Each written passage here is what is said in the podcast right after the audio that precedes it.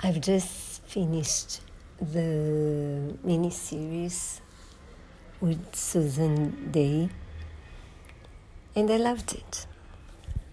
I missed some important scenes of the book. They invented a few scenes for the series, but I did love the cast.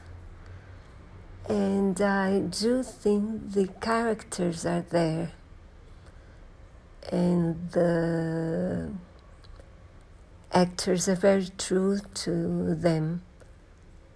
So if you have the opportunity, don't miss it. Ah, lovely music as well by Elmer Bernstein.